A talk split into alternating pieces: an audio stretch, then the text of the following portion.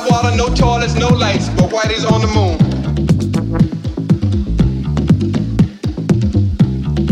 I wonder why he's up in me. Cause Whitey's on the moon. Well, I was already giving him 50 a week, and now Whitey's on the moon.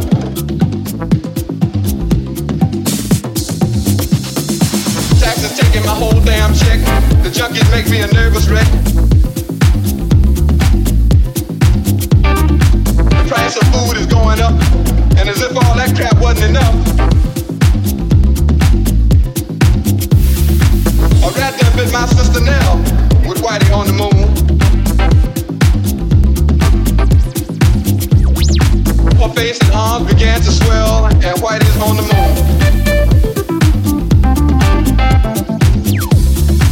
Was all that money I made last year for Whitey on the moon? How come I ain't got no money here? Mm.